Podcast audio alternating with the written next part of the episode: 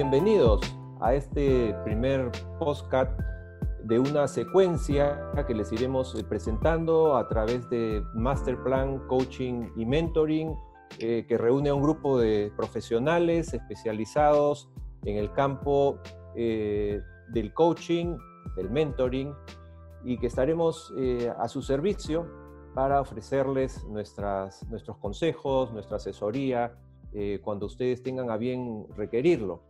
Y en esta oportunidad, eh, quien les habla, Guillermo Dufo, eh, magíster en Administración de Empresas y psicólogo organizacional, consultor de, de Masterplan y socio director de Psicotec Perú y docente universitario de las escuelas de posgrado de la Universidad Peruana de Ciencias Aplicadas y la Universidad Privada del Norte, pertenecientes a Laureate International University.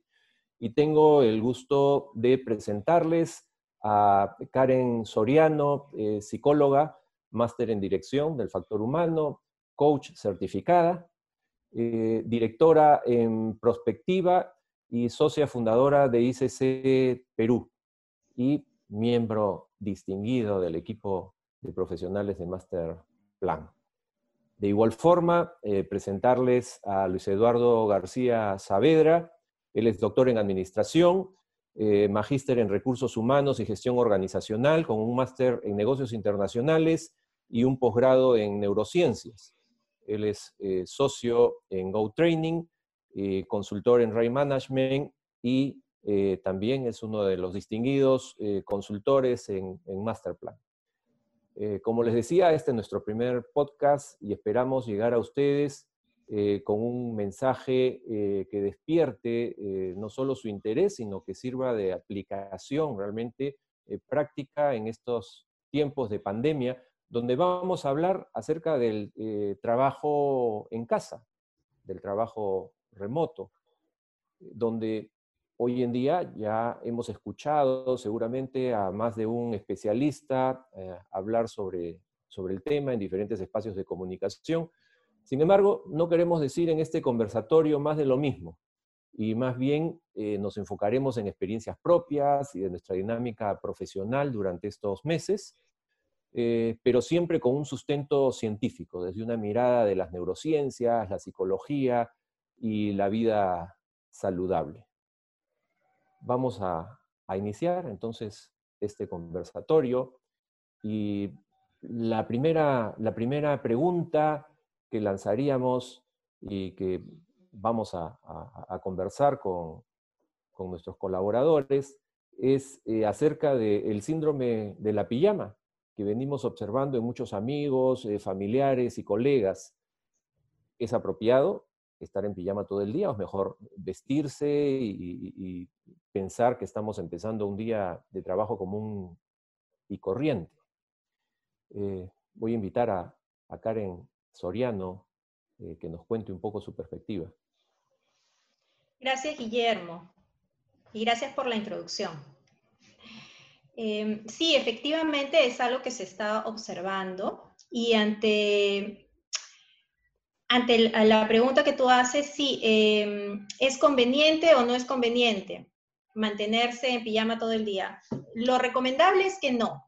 Cuando nosotros eh, íbamos a trabajar, antes de vernos forzados a estas circunstancias, teníamos rituales, ¿no? Nuestros rituales teníamos una hora de una hora en la que nos levantábamos con o sin despertador, cada uno lo hacía a su manera, había un desayuno, comías ciertas cosas, ¿no? Había un camino que tú hacías hacia, tu trabajo, lo que veías, el transporte y una serie de cosas, y naturalmente te vestías también de manera distinta a ti ya.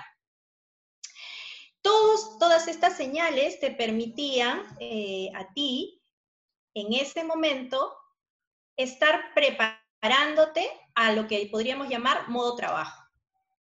Entonces, si tú tienes que trabajar en casa, que son las circunstancias a las que estamos sometidos eh, tras, esta, tras los cambios que se han suscitado, ¿qué nos permitiría a nosotros sentir que estamos en modo trabajo y facilitar esa transición y hacer el switch que nos permita eh, conectarnos con la productividad del día? Pues en principio seguir estas rutinas no estrictamente porque las condiciones han cambiado, pero lo más parecido posible, y naturalmente hacer este cambio físico también, ¿no? No quedarte con la pijama, porque esto tiende a desmotivarte, te da una em, señal eh, en, tu mente de que esto eh, no estás en tu modo productivo. ¿no? no sé qué piensas tú, Luis Eduardo, ¿qué podrías comentarnos?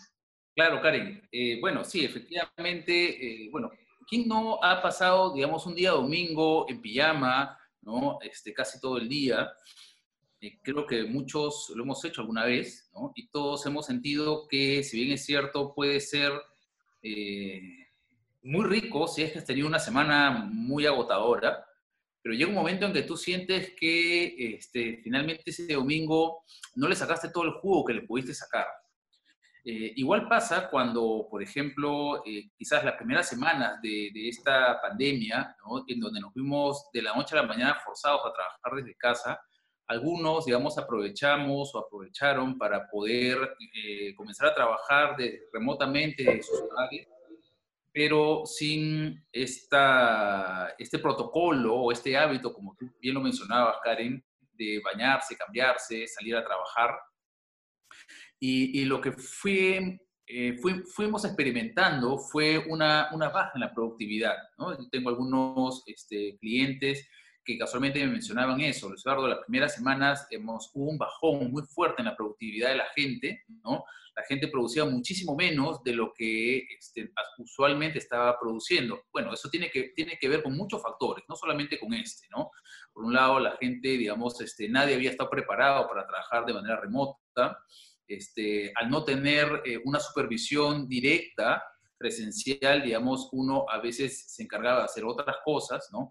Pero además, el hecho de mantenerse en pijama, eh, no bañarse, no, no cambiarse, ¿no? Hacía que también eh, nuestra respuesta cognitiva sea más lenta. ¿no? Es, es, así un poco como cuando a veces uno dice, ¿no? Oye, yo realmente no estoy del todo despierto hasta que no me tomo mi café. No, no sé si les ha pasado. Este, y eso tiene que ver con esa respuesta cognitiva. ¿no? Entonces, digamos, el hecho de bañarse, de cambiarse ya nos, nos lleva a un umbral de, de mucho mayor conciencia. Estamos mucho más despiertos estamos, digamos, eh, el sistema simpático, que es el sistema, digamos, activo del cuerpo, se, valga la redundancia, se activa, ¿no? Y podemos operar con mayor productividad. Podemos tener menores lapsos de, de, de pérdida de conciencia, que todos los tenemos, ¿no? Y de esa manera podemos ser mucho más productivos, ¿no? Este, no sé, Guillermo, también tú desde el punto de vista este, de, de, de la psicología, ¿qué nos puedes comentar sobre esto? Bueno, eh, justamente en, base a todo lo que ustedes han mencionado, eh, nosotros perdemos tal vez la percepción del paso del tiempo. Las pausas son distintas, eh, no tenemos la misma celeridad ni la presión habitual que cuando estamos en nuestro centro de trabajo habitual. Y, el comentario que escuchamos en, muchas de las personas que, conocemos es que el tiempo se nos pasa más rápido y hacemos menos. Entonces, esto eh, requiere, requiere poner una, atención especial en la recuperación de algunos, de algunos hábitos eh, que nos ayuden a mantener nuestro ritmo de actividad. Eh, creo que lo vamos a ir recuperando. Creo que algunos incluso lo han ido recuperando. El peligro está en quienes lo han ido perdiendo y sienten que han perdido el, ritmo y están siendo menos productivos y eso los hace sentir menos cómodos con lo que están haciendo desde casa. Si hubiera alguna madre que por acá nos escucha, digamos, este, lo digo porque, digamos, o padre, ¿no? Porque yo tengo, digamos, este, dos hijas, ¿no? Eh, una está en el colegio todavía, ¿no? Y a veces veo que algunas mañanas la, mañana le gana, ¿no? Y comienza las clases de colegio en pijama, ¿no? Y obviamente como comienzan las clases, digamos, no se baña hasta ya después que terminó el colegio a mediodía, ¿no? Eh, lo cual, digamos, me lleva, digamos, también muchas veces a, presionar para que ella pueda eh, tomar la ducha en la mañana antes de iniciar el colegio, porque de esa manera, digamos, logra conectarse mejor en el colegio, ¿no? Entonces, digamos, si, si, si, algún padre, digamos, nos escucha que tiene, digamos, una situación similar con algún hijo menor, la recomendación eh, como, como tal, como recomendación, no como obligación, pero como recomendación es, digamos, motive al hijo, quizás con un premio inicial o algo, para que el, niño desarrolle ese hábito, ese buen hábito, ¿no? Ese buen hábito de este, esa higiene, digamos, diaria, que no solamente va a tener un impacto a nivel cognitivo, sino también a través de, digamos, hábitos de, vida, ¿no? De toda persona. Eh, ¿Tú qué opinas, Karen? Sí, es súper importante lo que mencionas y escuchándote pensaba en qué tan necesario es la comunicación ante estos cambios, ¿no? Porque parte de, del cambio supone cambiar también de rutinas. O sea, si bien la recomendación inicial cuando empieza la pandemia y es porque en principio se pensaba que esto iba a ser algo temporal, digamos, no todos tenían claro de que esto podría ser tan de mediano plazo porque ya prácticamente tenemos cinco meses, ¿no? Entonces se decía, mira, trata de acercarte a tu rutina lo más parecido posible, ¿no? O si puedes hacer, hacerlo exactamente igual, levantarte igual, comer lo mismo, hacer el ejercicio, tal, no sé qué. Sin embargo, eh, hacer esto en estas condiciones es sumamente retador para, para cada individuo y para la familia en general y para la dinámica. Entonces, porque hay, eh, como bien señalas, hay familias que tienen niños, otros que tienen adolescentes, y están en distintas etapas de, desarrollo, y esto también genera distintas dinámicas porque las personas están sometidas en un mismo espacio viendo cuestiones que no veíamos antes. Por ejemplo, el hecho de que un niño vea a sus papás en casa, si bien puede ser, eh, dependiendo de la edad, puede sentir que están disponibles y sin embargo no lo están porque están trabajando.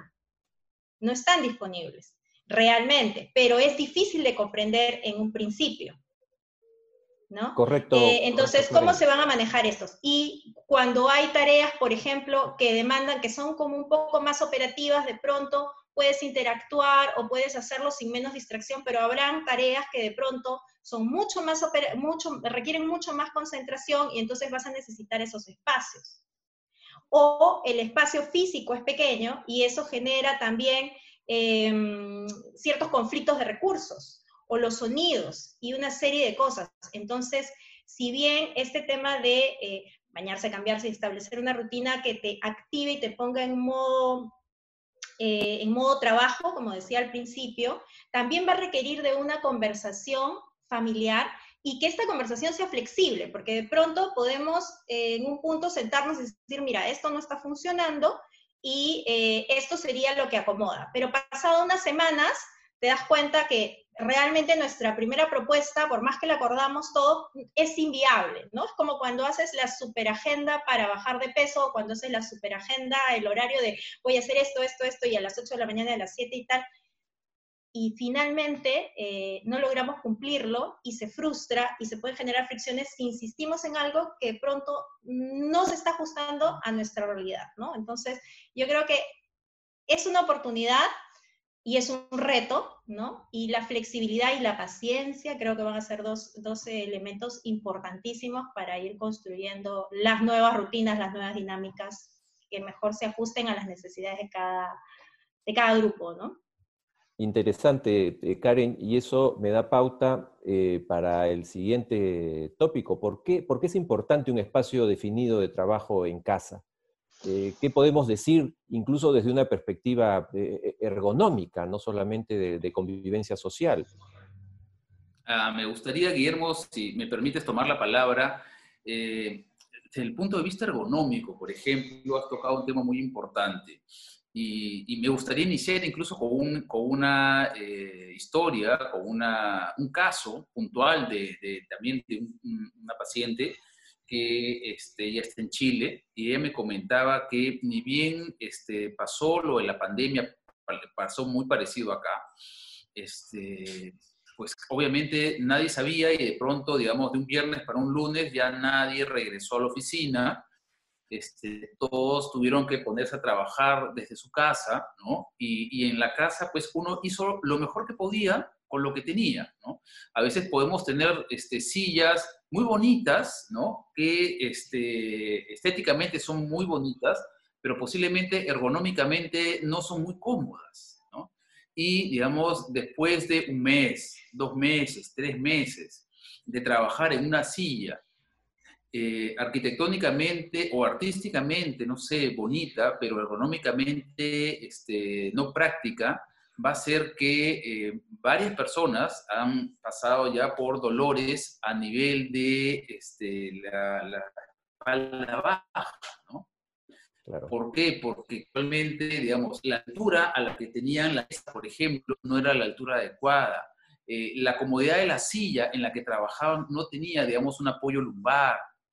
Este, y todos esos elementos, ¿no? Claro, porque trabajes un fin de semana desde tu cama, por ejemplo, no va a haber ningún problema, no te va a pasar nada. Pero oye, anda, trabaja de tu cama, digamos, por, por meses seguidos y vas a ver que este, al final vamos a terminar en un quiropráctico o con sesiones de rehabilitación, porque casualmente, digamos, eh, el cuerpo está condicionado para trabajar de una manera ergonómica. Y es más, eh, nos ha tocado a los seres humanos, y nos ha tomado, mejor dicho, bastantes siglos el poder desarrollar la ergonomía como una ciencia, para poder realmente definir cuáles son las medidas correctas, que debe tener un escritorio, que debe tener una silla, ¿no? Este, y, y, ahora todo ello es una ciencia, está incluso comprendida dentro de lo que es la seguridad y la salud ocupación, ocupacional. Perdón. Entonces, digamos, este, esos elementos, digamos, que inicialmente no se tomaron en cuenta. Es más, hay empresas, y lo sé, que ni bien comenzó la cuarentena, o no ni bien, pero a las pocas semanas, ¿no? Comenzaron, eh, vieron, comenzaron a ver ese problema y, y, pidieron permiso para poder ir con un camión a la empresa, recoger sillas y llevarle las sillas de sus colaboradores a sus colaboradores a sus casas, ¿no?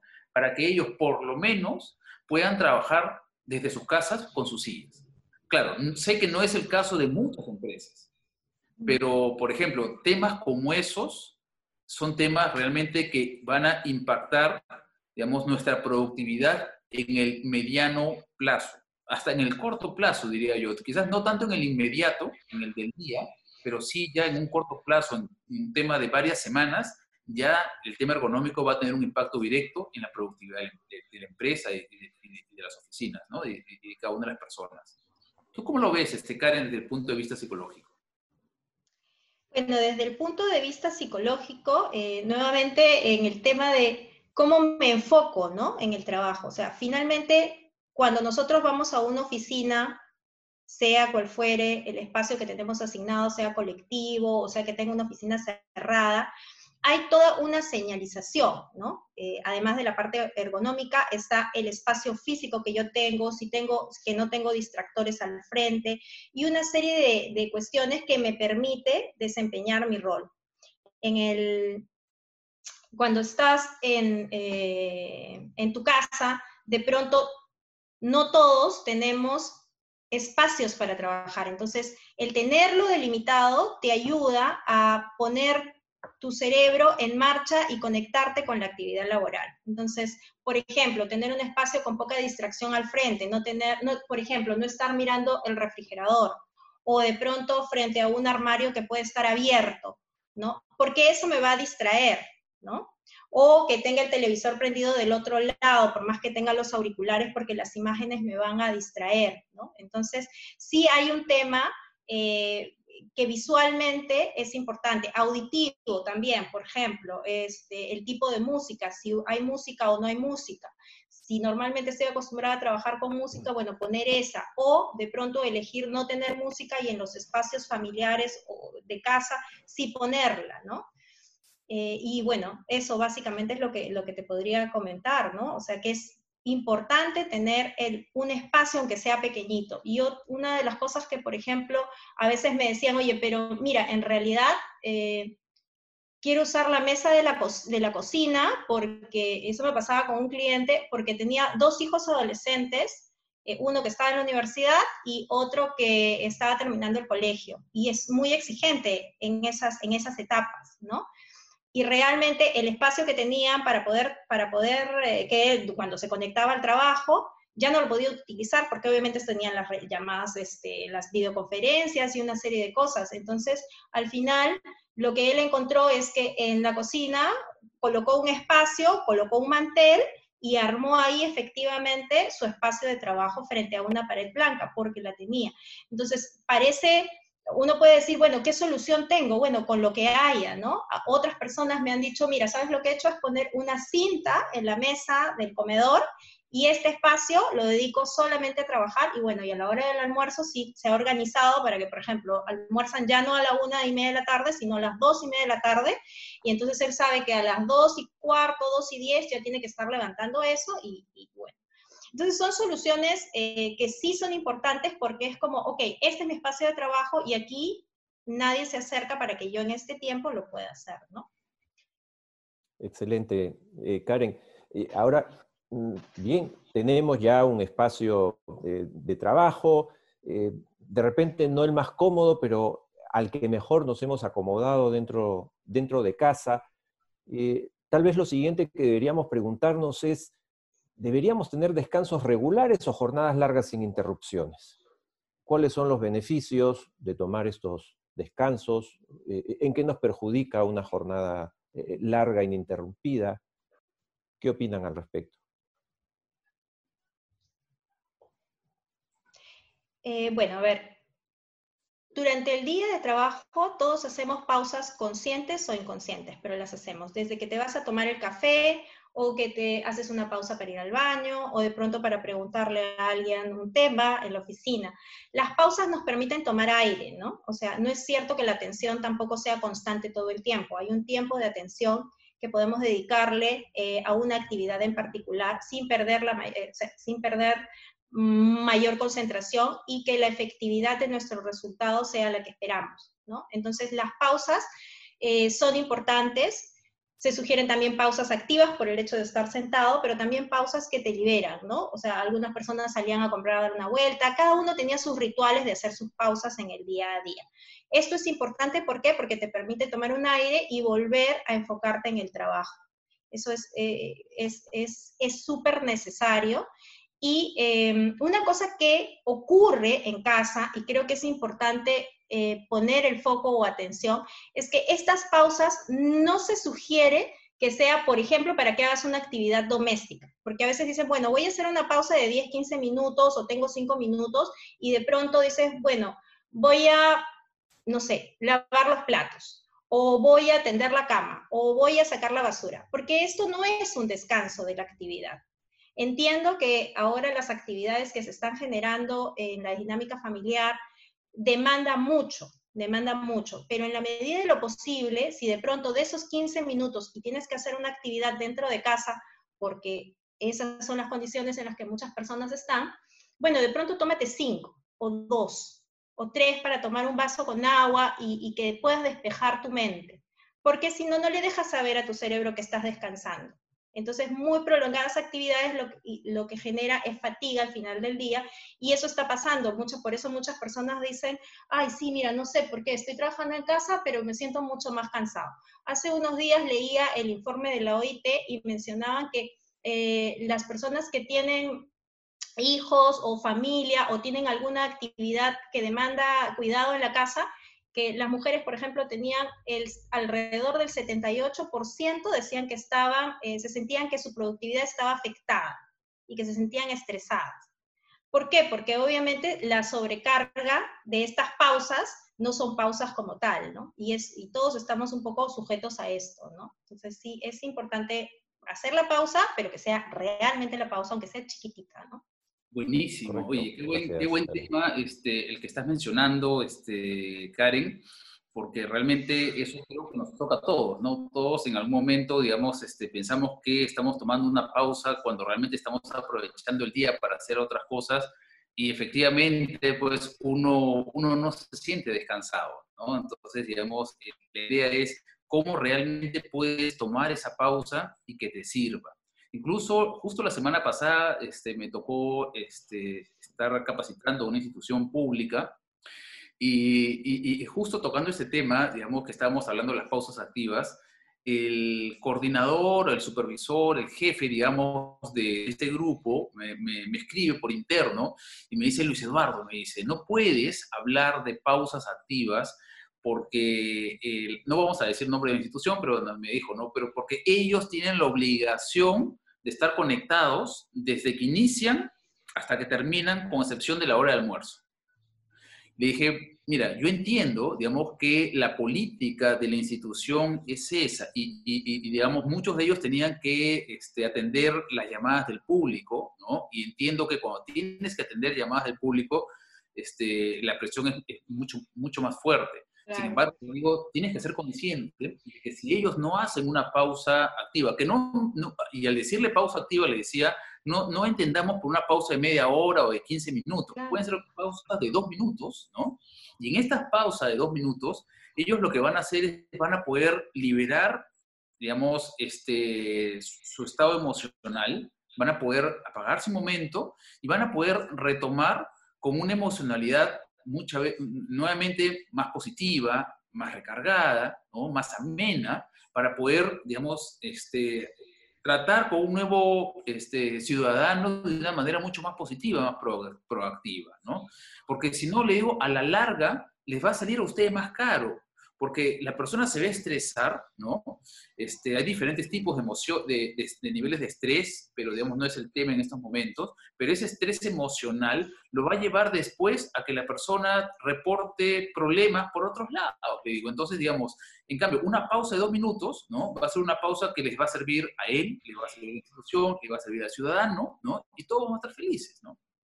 Entonces, le, costó entenderlo. Finalmente lo entendió. Me dijo, bueno, ok, yo, confío en ustedes, pero digamos, este, lo menciono porque, digamos, incluso, digamos, eh, algo que para nosotros puede ser algo tan básico, tan fácil de entender, posiblemente en algunas empresas estén pensando que la pausa activa este, puede ser sinónimo de eh, que el, el, colaborador eh, va a perder tiempo, no va a hacer nada, ¿no? Cuando al contrario, digamos, es, un elemento muy importante. ¿no? Guillermo, ¿tú qué opinas al respecto?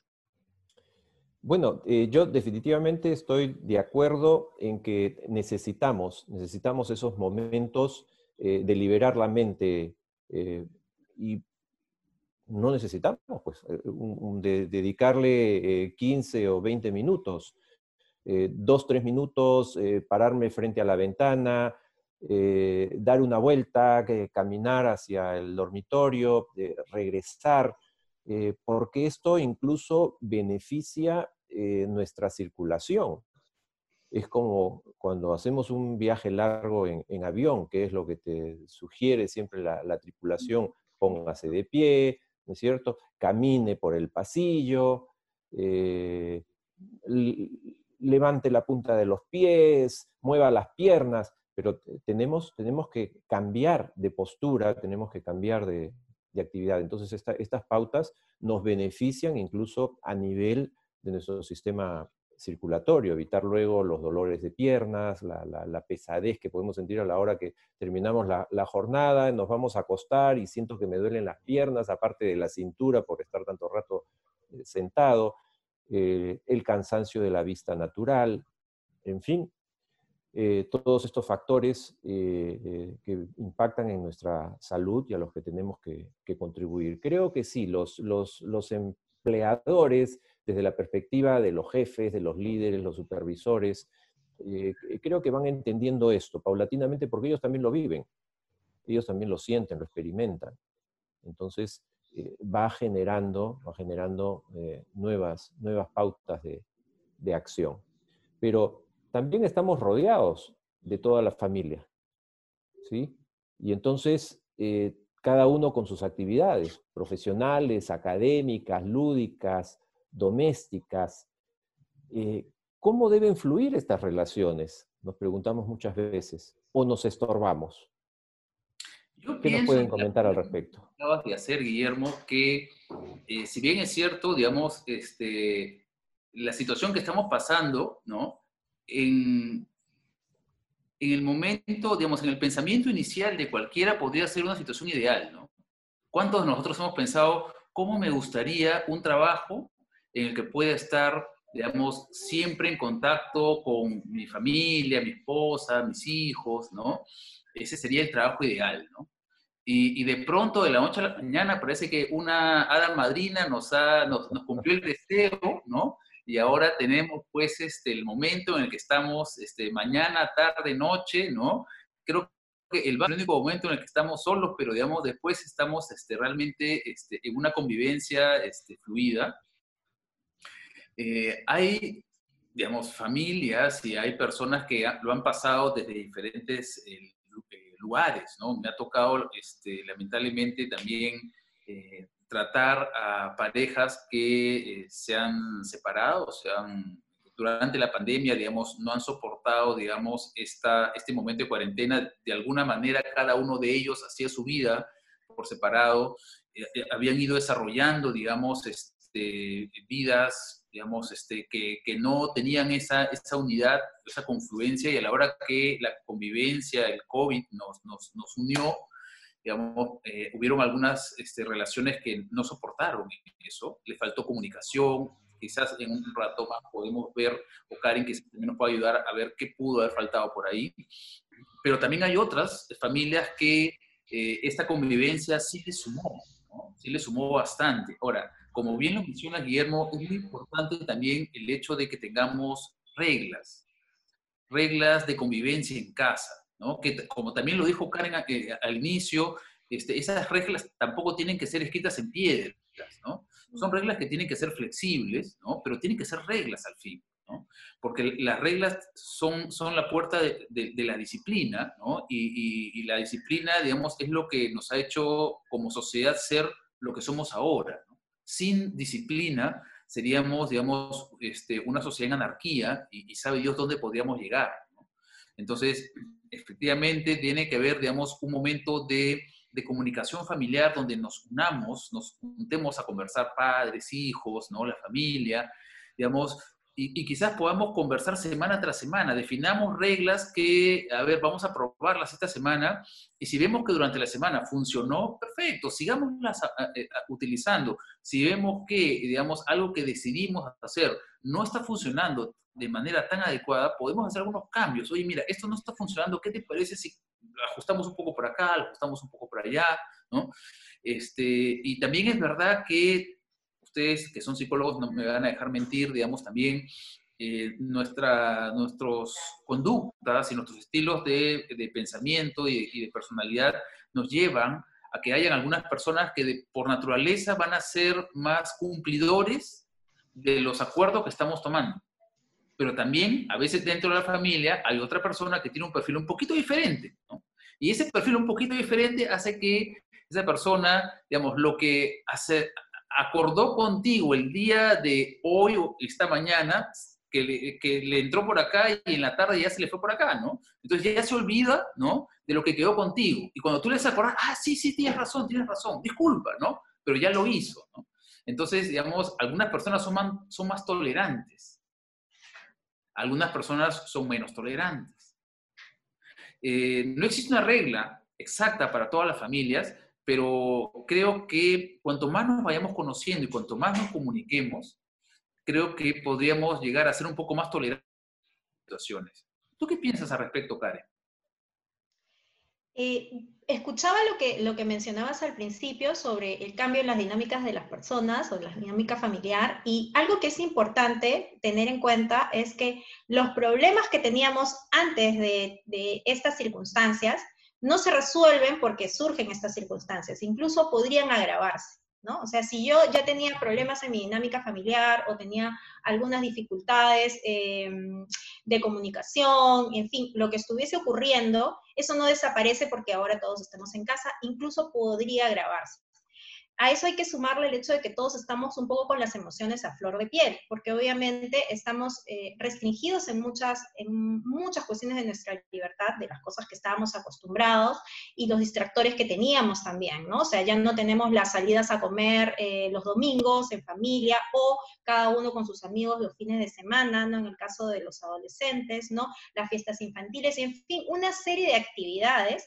las, los hobbies, ¿no? Eh, los deportes que hacías en grupo, en fin, una serie de actividades que ya nos están haciendo.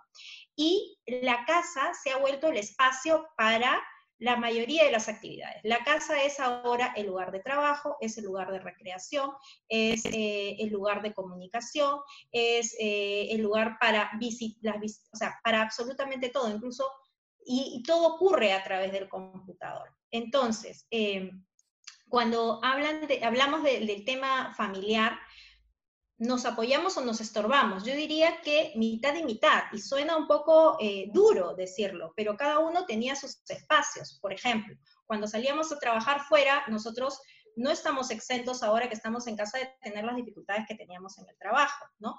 Eh, el estar en desacuerdo con un colega o con mi jefe, y bueno, de pronto eso ya lo está viendo eh, tu pareja, si es que vives con la pareja, o tus hijos, ¿no? Entonces, y empiezas a entender un poco que de pronto esa, esa persona que tú conocías o esa mirada que tú tenías de esa persona se vuelve un poco diferente porque estás viéndolo en un rol diferente, ¿no? y, también empiezas a conocer y empiezas a comprender o no, tal como tú decías, ¿no? Hay personas más tolerantes, más observadoras, más empáticas, ¿no? Y esto también genera estados de ánimos distintos, igual en el colegio, ¿no? O sea, los chicos tienen el, el, Zoom y tienen, en fin, todas las actividades que tienen a través de la pantalla, y de pronto escuchas hacer un comentario que te parece extraño, que no te lo imaginabas, y conoces un hijo distinto, también, ¿no? Y entonces, ¿qué pasa eso al final del día? Y es también estamos como un poco desnudos en nuestros roles, ¿no? Que antes te los imaginabas. ¿Cuántos de nosotros realmente hemos llevado a nuestros hijos, por ejemplo, a nuestra oficina en algún momento? Muchos lo hemos hecho, otros no.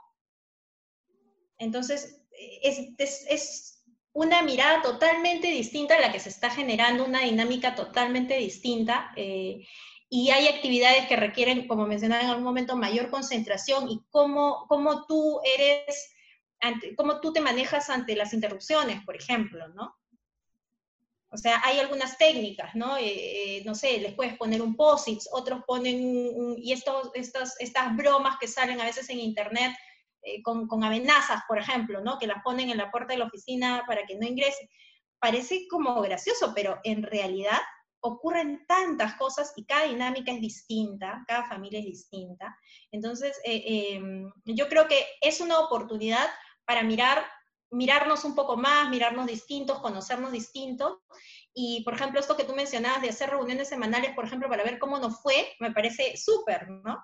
Porque al final es, oye, sí, mira, y también puede ser un momento para distender las cosas que pueden haber ocurrido en la semana, pues, ¿no? O sea, me parece como como, como que hay que ir construyendo un poco eh, y teniendo en cuenta que eh, el amor en la familia es algo eh, que, que, está presente, ¿no? Y cómo lo vamos a manifestar, pues paciencia y comunicación. Creo que son dos cosas que, que, que deberíamos poner en juego para que esto vaya avanzando, ¿no? En esta dinámica. Es sorprendente realmente todo lo que nos revela hoy día el, trabajar en casa.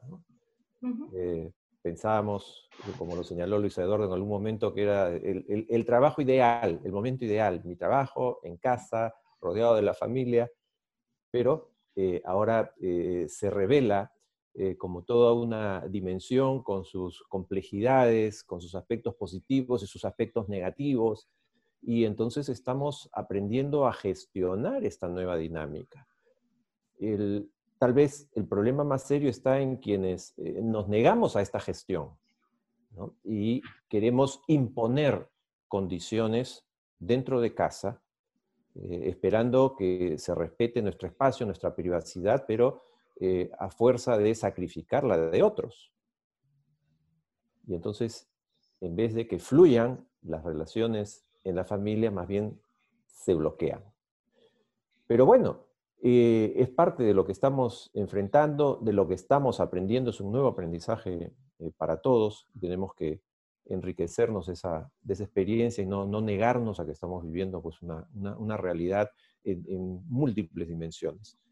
Hay aspectos técnicos eh, tecnológicos que nos acompañan y estamos entonces ahora más prendidos de, la computadora, del, celular, eh, y si pasamos a conversar con alguien en casa, también está con la computadora, con, el celular.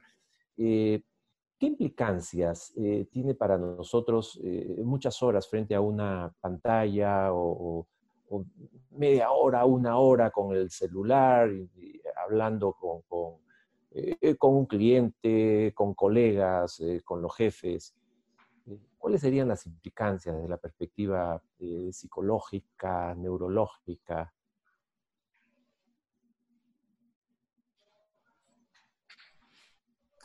A ver, me gustaría tocar un poco el, tema.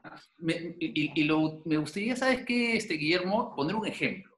Yo, eh, realmente mi hija, mi hija mayor, me hizo tomar conciencia de que el celular, por ejemplo, este, en la noche emite una luz eh, azul que, eh, digamos, te activa demasiado las neuronas y muchas veces este, impacta en, en, la calidad de sueño ¿no? de, de, uno y me hizo ver que incluso el celular tiene, digamos, una característica que es una, eh, en configuración, tú puedes configurar pantalla y brillo, ¿no? Y cuando tú le das ahí a pantalla y brillo, ¿no? Hay un aspecto, bueno, mi celular dice night shift, que es, digamos, el horario nocturno, ¿no? Y en ese horario nocturno, este, el celular me pone la pantalla en un color más opaco, medio amarillito, opaco, ya, no es la pantalla, digamos, brillosa, celeste, ¿no? Este, bien, bien lumínica, que normalmente es durante la mañana, y, y, esa luz, ¿no? O esa luz, digamos, más tenue, menos durante la noche. Entonces, eh, la verdad, desde que me lo dijo, y me lo dijo hace fácil, ocho meses, antes de la pandemia, y lo comencé a aplicar, ¿no? Lo, lo apliqué, lo coloqué, este, lo puse en mi celular y me permite, por ejemplo, programarlo, ¿no? Yo lo tengo, este, para no mentirlo, lo miro, lo tengo de 10 de la noche a 7 de la mañana. Entonces, a partir de las 10, que realmente debería ser a partir de las 9, posiblemente, o de las 8, ¿no? Este, pero eso hace que, eh, digamos, realmente, digamos, me canse menos, me active menos, ¿no? Y por ende, digamos, también tenga menos problema para poder conciliar el sueño en las noches, ¿no? Y, este, y ello también es, es importante, ¿no?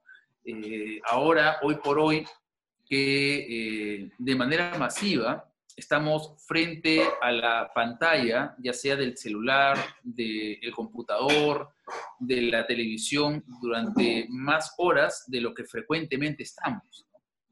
Y eso eh, neurológicamente este, también genera un impacto en todo nuestro sistema ¿no? y también hace que estemos mucho más activos. ¿no? Como les hablaba del sistema simpático y el parasimpático, el sistema simpático es el sistema activo, o sea, exacerba y hace que nuestro sistema esté mucho más activo, ¿no?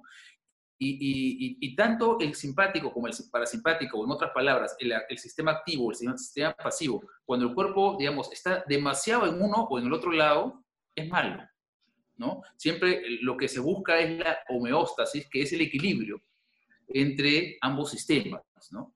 Que nunca va a ser, o sea, tu, tu cuerpo nunca va a estar en el equilibrio en todo momento, ¿no?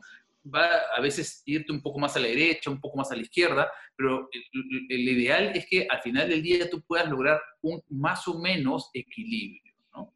Entonces, a veces con pequeñas cosas, digamos, nos vemos afectados. Hoy por hoy les decía, con este tema de la pandemia, digamos, este, nos hemos visto masivamente, digamos, obligados a estar inmersos en el tema de la tecnología, las personas que trabajamos, y muchos de los hijos de las personas que trabajan, digamos, posiblemente que están ya sea en el colegio o la universidad, como bien lo mencionaba Karen hace un rato, este, se han hecho, por ejemplo, fanáticos de una serie de temporadas, series de Netflix o de cualquiera de estos streaming, este, y realmente pasan maratones, maratones seguidas, ¿no? Viendo estos programas, ¿no? Yo me pregunto, ¿Cuánto puede afectar esto, digamos, en su capacidad de concentración, en su capacidad de retención? ¿Qué, qué opinas al respecto, Karen? Es interesante lo que mencionas eh, y, voy a coger la última parte que has mencionado sobre la cantidad de, de, horas que se puede pasar frente a las series o las maratones, que si bien pueden ser muy interesantes, algunas muy educativas, sí es cierto que es un contenido digerido. Es decir, ya te explican lo que tiene que estar ocurriendo. O sea, ya hacia, hacia eso la capacidad de reflexión es distinta. Entonces la estimulación también es distinta. Entonces, ¿qué podríamos hacer al respecto? Juegos de mesa, por ejemplo, u otras actividades en familia. Eh, si bien esto hay un aporte, obviamente, y es un distractor, y al principio se planteaban, incluso se, enviaban links con muchas series, películas, free y tal, para que, para que, se, para que haya un incentivo que, las personas nos quedemos en casa por, por este tema de, de la pandemia. Sí es cierto que muchas horas no son recomendables, ¿no? Incluso eh, de acuerdo a las edades de los niños, incluso hay pautas de cuántas horas debería estar expuesto cada niño eh, a una eh, a la pantalla, ¿no? Entonces, y por ejemplo, los padres que más bien retrasaban la exposición a, la tecnología así tan, tan, con tantas horas, ¿no? nos hemos tenido que ver ante las circunstancias, aceptar que efectivamente nuestros hijos estén muchas horas expuestos a la pantalla, porque todo ocurre a través de la computadora. Entonces, em, sí, efectivamente hay un impacto. ¿Cuál va a ser ese impacto o cuál es ese impacto exactamente? No lo sabemos en este momento, porque la cantidad de horas a las que estamos expuestos es, no tiene precedentes, es totalmente nuevo a nivel mundial. Entonces estamos construyendo también la historia y probablemente los registros que se, que, que, se están haciendo o que tendremos en el tiempo, pues yo imagino que hacia finales de año, hacia el año que viene, ¿no? Eh, podremos tener algunas eh, luces más cercanas al impacto real de esto, ¿no? O sea, tengamos en cuenta que los hábitos más o menos se van formando alrededor de los dos meses, 66 días, decía decía este, Jane Butler eh, cuando hace sus investigaciones. Pero bueno, finalmente se construye de acuerdo a las diferencias individuales, o sea, de acuerdo a las características de cada persona, las condiciones, qué tan frecuentemente lo haces, qué tanta exposición, ¿no? O sea, no, es tan, tan a rajatabla un número, ¿no? Pero yo creo que en el tiempo vamos a poder ver ese impacto, que va a haber un impacto definitivamente porque estamos haciendo algo distinto y estamos expuestos también a luz, ¿no? Entonces, esto nos mantiene alerta, como tú bien decías, y por ejemplo, cuando trabajamos con eh, personas que mm, tienen horarios de trabajo en la noche, eh, les recomendamos que eh, antes de dormir, aun cuando tengan que dormir de día, que no estén expuestos a luz, ¿no? Y, hagan todo un ritual para que puedan eh, conciliar el sueño y que el cerebro realmente descanse, ¿no? Y pueda renovarse. Esto, ¿qué tanto se está dando, no? Porque también a raíz de esta nueva dinámica genera pues que de pronto estés en el celular porque todo el día estuviste trabajando y de pronto tu conexión con tu familia, que no la ves porque estás haciendo tu confinamiento de una manera distinta, pues es la manera de conectarse. Entonces, ¿va a haber un impacto? Sí. ¿Cuál es exactamente? Lo veremos en el tiempo, ¿no? ¿Qué piensas tú, Guillermo, de esto? Bueno, evidentemente vamos a ver eh, muchísimas novedades en el tiempo en base a las investigaciones que se vayan realizando sobre la época COVID-19. Seguro que tendremos hasta nuevas eh, series en Netflix, eh, desarrolladas durante los tiempos de, pandemia y los artistas con, mascarilla y con protectores faciales, ¿cierto? Eh, será parte, parte de, esa, de esa nueva historia que ya estamos construyendo. pero has tocado un aspecto fundamental, Karen, en la dinámica del comportamiento humano eh, ¿Cómo se da el proceso de incorporar nuevos hábitos? Es evidente que hemos abandonado algunos y hemos incorporado otros, ¿cierto? Eh, ¿Los mantendremos en el tiempo? ¿Volveremos a nuestros hábitos usuales? ¿Volveremos? Eh, ¿Qué mecanismos entran en juego desde la perspectiva psicológica, de la neuroplasticidad, la edad? ¿Qué factores intervienen en esto? ¿Qué podríamos eh, contarle a, las personas que nos están siguiendo? A ver, eh, desde el punto de vista, interesante tu pregunta, porque realmente este, en, esta, en este tiempo de pandemia eh, nos hemos visto obligados, ¿no? Porque una cosa es el cambio de hábito voluntario, el cambio, cambio de hábito que tú haces porque te das cuenta que que quieres mejorar y que ciertos hábitos no te están llevando a donde tú quisieras ir. y hay otros hábitos que te podrían llevar hacia ello. Esos son hábitos conscientes, son hábitos que tú te has programado. Sin embargo, digamos, este, la pandemia nos ha llevado a un cambio de hábitos, nos ha obligado hacia algo, ¿no?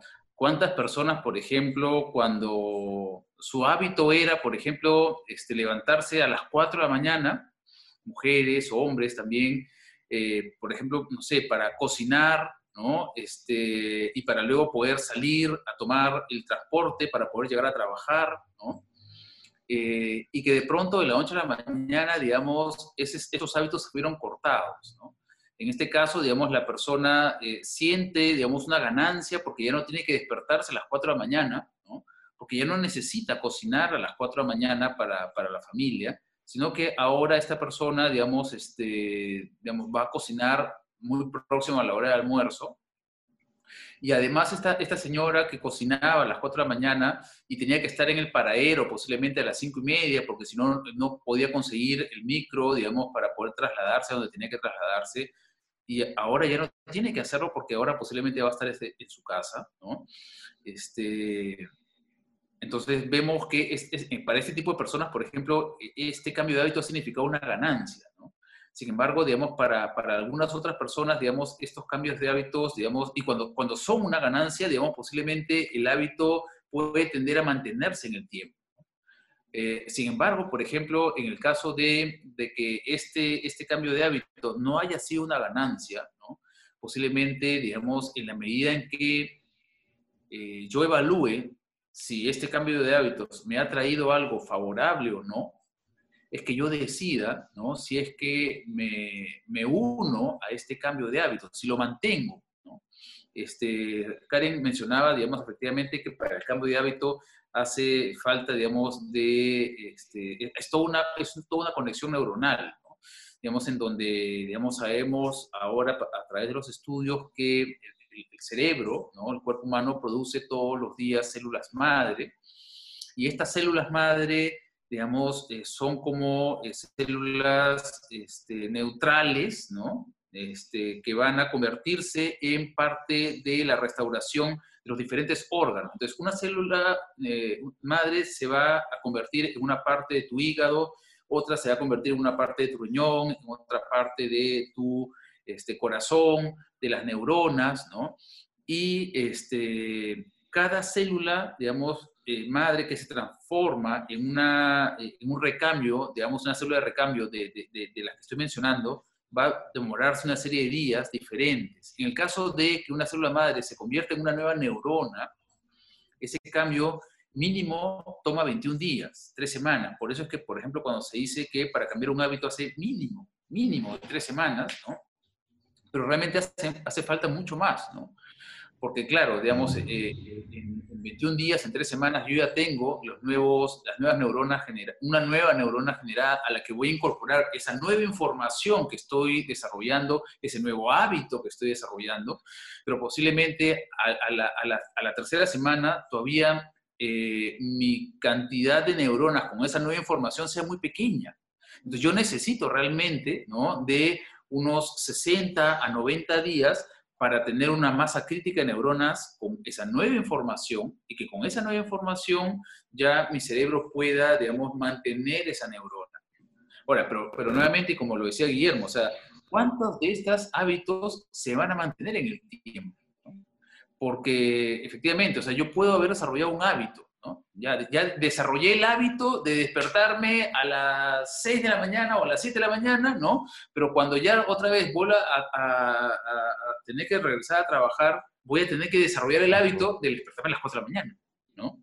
Y obviamente al comienzo va a haber todo un impacto, ¿no? Y posiblemente haya este, alguna eh, pérdida que la gente puede sentir, ¿no? Y casualmente sobre ese punto, el tema de las pérdidas, Karen, ¿tú qué opinas al respecto?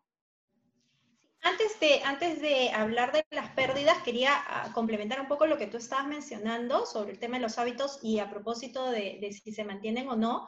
Eh, hay dos cosas que son importantes eh, para poder eh, desarrollar un hábito voluntariamente, ¿no? Uno es que en tu escala de valores sea algo que tú quieras, ¿no? Y dos es repetirlo consistentemente en el tiempo.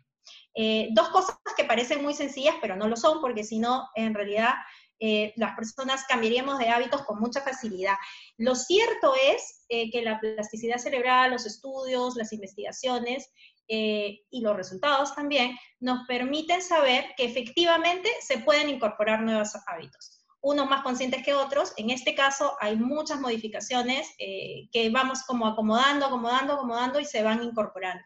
¿Cuáles se van a quedar? Como bien decías tú, aquellos que nos funcionen y aquellos que, estamos haciendo pero que no nos gustan, pues probablemente si se nos permiten las condiciones de poder elegir algo distinto, lo vamos a hacer. Eso es una buena, es una, es una, es una puerta interesante porque nos dice que eh, la posibilidad de cambio eh, de una manera consciente y mejor orquestada y con mayor beneficio para nosotros es más viable, ¿no?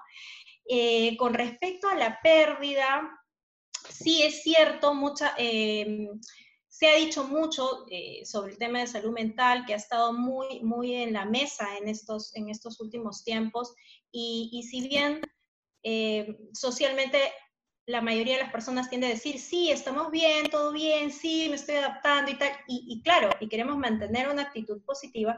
Lo cierto es que se han disparado los, los indicadores de ansiedad y de depresión.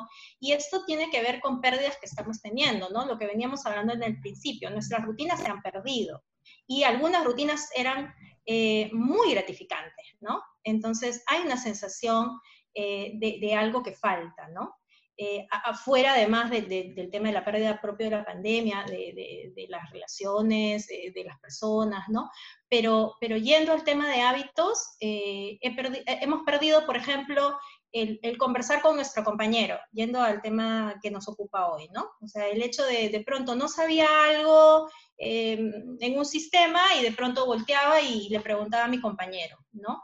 O el ir a tomar el café y, conversar eh, dos minutos con la persona que estaba ahí de paso, ¿no? Eh, el ir a la vuelta de la esquina a comprarme la galletita, o, pedirle el sándwich a la caperuza, o qué sé yo. Entonces, hay pérdidas que aparentemente em, eh, son muy pequeñas, pero sí tienen un impacto, ¿no?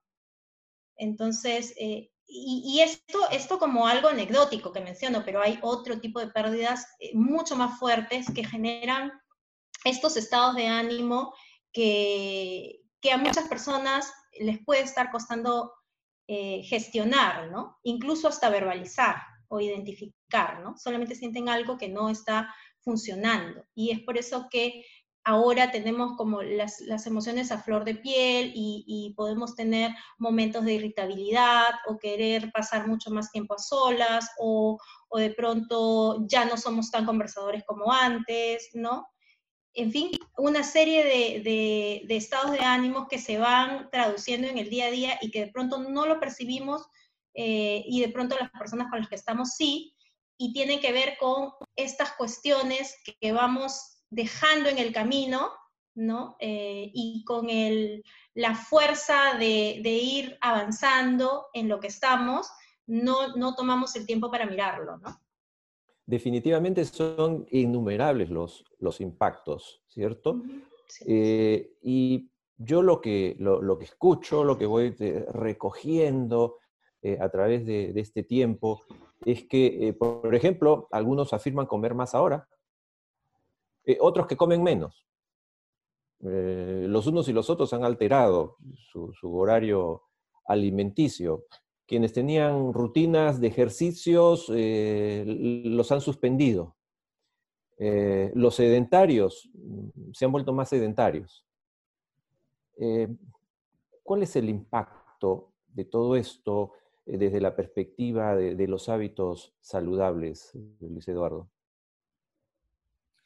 Bueno, eh, lo que dices es, es una verdad tautológica tan grande como la distancia de Tumbes a Tacna, ¿no? Efectivamente, este, esto eh, lo podemos ver incluso las primeras semanas, no sé si ustedes recuerdan, pero las primeras semanas de la pandemia, uno, por ejemplo, se iba al supermercado a porque, digamos, en casa querían hacer, eh, queríamos hacer un queque, una pizza o algo, y nos íbamos por harina, ¿no? Y no había harina, ¿no? Este, o queríamos, o ya logramos conseguir la harina, pero no encontramos el polvo de hornear o no encontramos los otros, digamos, elementos que de alguna manera contribuían a, a la preparación de esos elementos, ¿no? ¿Por qué? Porque al comienzo, pues, este, de pronto estábamos confinados en casa, este, como tú bien lo decías, digamos, oye, yo tenía el, hábito de irme al gimnasio, pero como me cerraron el gimnasio, bueno, ya no tengo el gimnasio, pero ¿qué tengo? Tengo el hábito de comer fuerte, ¿no? Porque el que hace ejercicio, digamos, tiene más hambre, ¿no? Entonces, y ahora como estoy confinado en casa, ¿qué hago?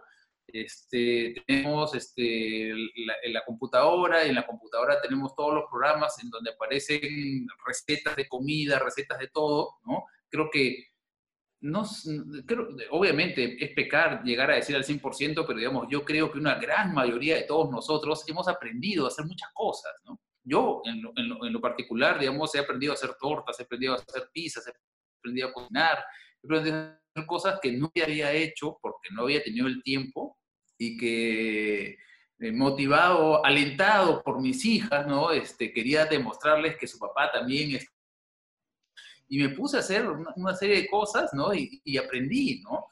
Pero efectivamente, oye, en los dos primeros meses este, yo tenía el hábito de ir al gimnasio y, y, como ya no tenía gimnasio este, y no tenía pesas en la casa, no tenía nada que hacer. Entonces, y cocinando, haciendo cosas ricas, uno comienza a subirse de peso, ¿no? Hasta que este, comencé a ver de que este, ciertos pantalones ya no me estaban quedando igual, así que decidí utilizar la computadora y, aprender, digamos, de eh, programas de ejercicio que se pueden hacer en casa, ¿no? Y los comencé a hacer, entonces ya volví a, recuperar este, este, esa, esa cintura que ya la estaba perdiendo, pero digamos, el tema que tú tocas es muy bueno, ¿no? Digamos, este, ¿cuántos de nosotros hemos desarrollar esos hábitos saludables o hemos perdido los hábitos saludables que hemos podido haber tenido en un momento, ¿no? Creo que lo importante es siempre en la vida tener un objetivo, ¿no? Saber qué es lo que quieres. Tú tienes claro, digamos, y van a haber momentos en el que por más que uno tenga claro qué es lo que quiere en la vida, van a haber momentos en donde vamos a perder un poco la ilación entramos en momentos eh, de, de, nubes, de nubosidad, y por momentos olvidamos los objetivos y podemos dejarnos llevar. Pero es bueno, ¿no? Tener objetivos pueden pasar unas semanas o hasta unos cuantos meses, pero finalmente el que, el que, sabe qué quiere en la vida, esa persona va a regresar a lo que son tus objetivos. Entonces, si, si, si me permite hacer alguna recomendación, yo lo que recomendaría es planteémonos metas, planteémonos, no sean tan de corto plazo, que sean de mediano o de largo plazo, ¿no? O sea, ¿qué, me, en, qué me comprometo a hacer de acá seis meses, de acá un año, a diciembre, al 2021? ¿Qué es lo que quiero lograr? Metas a nivel eh, cognitivo, a nivel académico, metas a nivel físico, metas a nivel de relaciones, ¿no? Relaciones interpersonales, con amigos, con pareja, metas a nivel de, crecimiento personal, no importa si no las cumples, pero por lo menos si te encaminaste hacia estas metas y lograste una buena parte de estas metas, vamos a haber avanzado bastante. Que simplemente no tener metas, vivir la vida sin metas, ¿no? Y este, finalmente, lamentablemente, es muy peligroso eso porque puedes darte cuenta con el paso de los años que pasaron muchos años y no avanzaste nada. Gracias, Luis e-, Eduardo. Muy interesante. Eh, y Karen, eh, para ir eh, cerrando este conversatorio en nuestro primer podcast de, de Masterplan, dos o tres tips que pudieras hacerle llegar a todos nuestros seguidores para que luego Luis Eduardo termine cerrando también con algunos dos o tres tips claves sobre el, trabajo en casa que puede ser de ayuda para todos. Em, bueno, el tema de la comunicación creo que es muy importante y estar, hacer como una lista de chequeo, ¿no? Con cierta frecuencia entre los miembros de la familia. Y si vives solo, porque también ocurre eso, también hacer una lista de chequeo contigo mismo, ¿no? ¿Qué te funciona? ¿Cuáles son los horarios que mejor te acomodan? ¿Cuántas pausas haces? ¿Qué te hace sentir bien? Em, de pronto puedes desarrollar una nueva actividad. O sea, esta comunicación no solamente es con los otros, sino contigo mismo. estés o no eh, haciendo este proceso eh, con otras personas en casa, ¿no? Creo que eso es muy importante. Eh, tener en cuenta las anclas, bueno, en, algunas corrientes nosotros utilizamos las anclas como señales, ¿no? Que pueden ser visuales, auditivas o, físicas, ¿no? Kinestésicas le llamamos, que nos, que nos permitan aterrizar y que nos ayuden eh, a saber que estamos en modo trabajo. Que era un poco el espacio físico, ¿no? Eh, que tiene que ver con, la parte visual, los sonidos que nos pueden ayudar, eh, las sillas o los lugares que, nos, sintamos cómodos, ¿no? Creo que eso es súper importante. Y algo que de pronto no hemos mencionado tanto, el tema del tiempo de inicio y de finalización, no solamente las pausas, las pausas activas. ¿no? Porque al estar expuestos tanto tiempo eh, a la pantalla, porque básicamente es la pantalla donde ocurre todo si es que finalmente haces un trabajo remoto. Em, eh, poner un inicio y un fin es sumamente, sumamente importante para que tengas espacio para otras actividades, ¿no?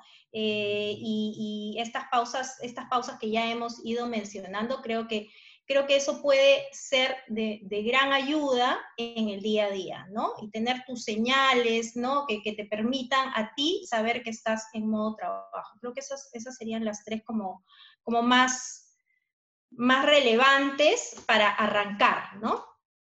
Muchas gracias, Karen. Luis Eduardo.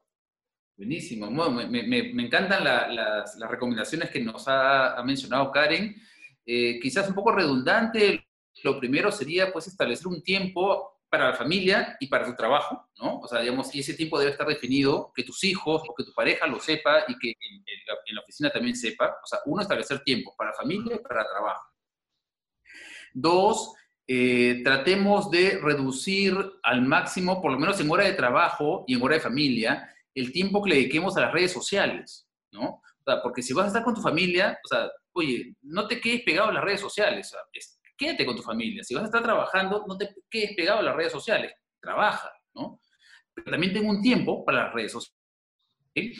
Tercero, este, como bien lo dije Karen, darnos o dedicarnos un tiempo para hacer ejercicio. O sea, no tiene que ser largo, ¿no? Puede pequeños momentos así para hacer eh, ejercicios, digamos, este, muy pequeños y muy prácticos, o también podemos hacer, digamos, no sé, en la mañana, digamos, una rutina de 20 minutos o de 15 minutos o ya de 10 minutos antes de bañarme, ¿no?